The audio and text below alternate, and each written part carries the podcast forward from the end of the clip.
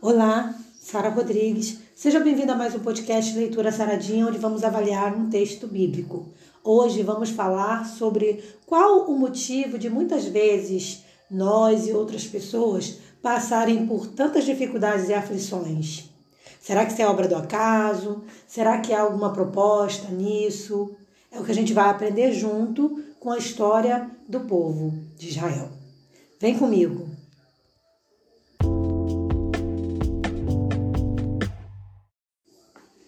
Em Ezequiel, capítulo 6, versículo de 7 a 9, diz o seguinte: E os mortos cairão no meio de vós, para que saibais que eu sou o Senhor.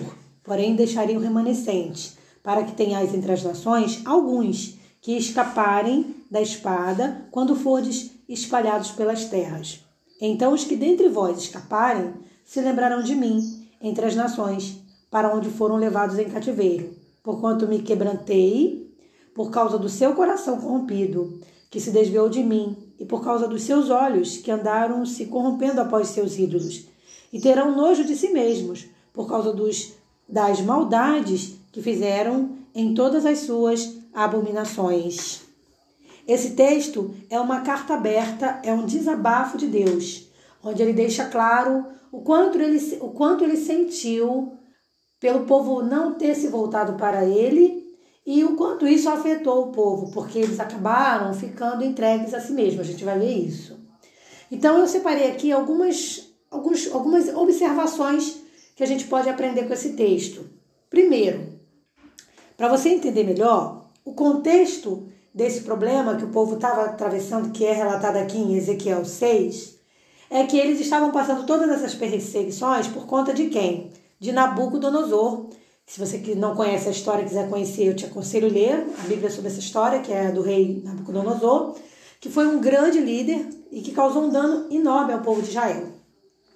Mas o problema do, de alguma, alguns ali dos judeus era eles pensarem que o problema deles era só com Nabucodonosor, porque era através de Nabucodonosor que vinha as grandes dificuldades, as provações. Eles esqueciam que na verdade existia um problema muito maior por trás de, de, desse problema com Nabucodonosor, que na verdade a, o sofrimento deles que, que, que vinha desse rei era na verdade uma permissão divina. Mas por quê? Porque o real motivo das aflições deles estava no fato de que eles se afastaram de Deus.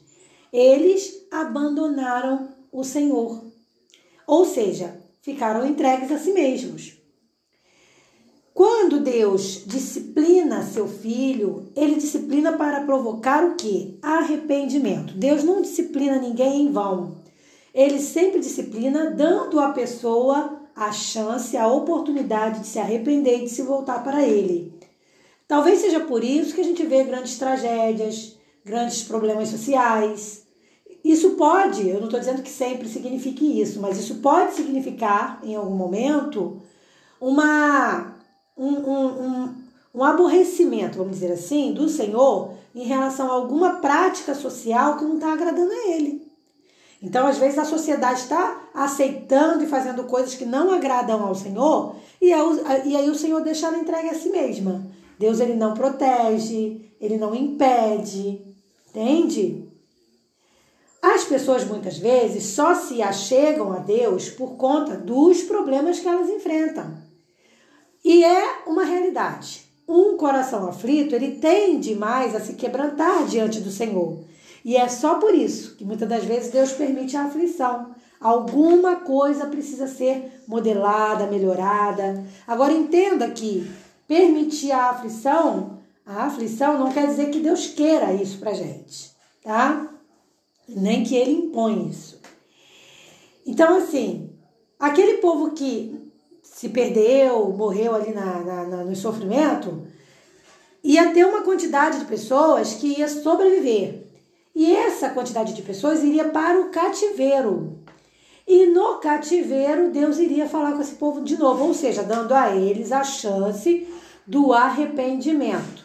Caso essas pessoas ouvissem a voz do Senhor, Deus restauraria o povo, a cidade, Deus restauraria a nação.